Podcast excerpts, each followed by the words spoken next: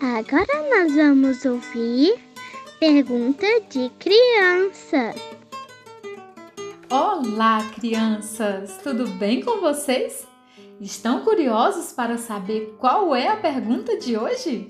E a pergunta vem da Lavinha e ela quer saber: Tia Liesna, como é que Jesus foi para o céu?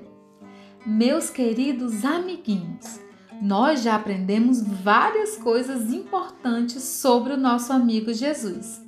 Como Deus Pai o enviou ao mundo através do nascimento, que foi um milagre. Como Jesus viveu aqui na terra e como ele sempre escolhia agradar a Deus. Ele é o nosso exemplo de obediência e nos ensinou que devemos buscar sempre agradar a Deus. Jesus nos ama, ama muito. Ele provou seu amor por nós aceitando morrer no nosso lugar. E Deus Pai aceitou o sacrifício de Jesus. Então, três dias depois de sua morte, ele ressuscitou, porque ele é o Deus da vida.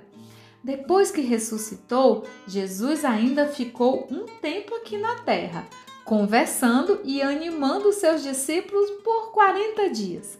Depois, ele foi com seus discípulos até um monte e avisou aos seus discípulos que o Espírito Santo desceria sobre eles e que lhes daria poder para falar de Jesus, ali mesmo e por toda a terra. Então, crianças, a Bíblia diz que quando Jesus terminou de falar, ele foi elevado às alturas, e enquanto eles olhavam, uma nuvem o encobriu, e eles ficaram com os olhos fixos no céu enquanto ele subia. De repente, surgiu diante deles dois homens vestidos de branco que disseram o nosso versículo de hoje. Vamos aprender e guardar no coração? Galileus, por que vocês estão olhando para o céu? Este mesmo Jesus que dentre vocês foi elevado ao céu voltará da mesma forma como o viram subir. Atos 1:11. Que maravilha! Esperamos o grande dia em que encontraremos o nosso Senhor Jesus lá no céu.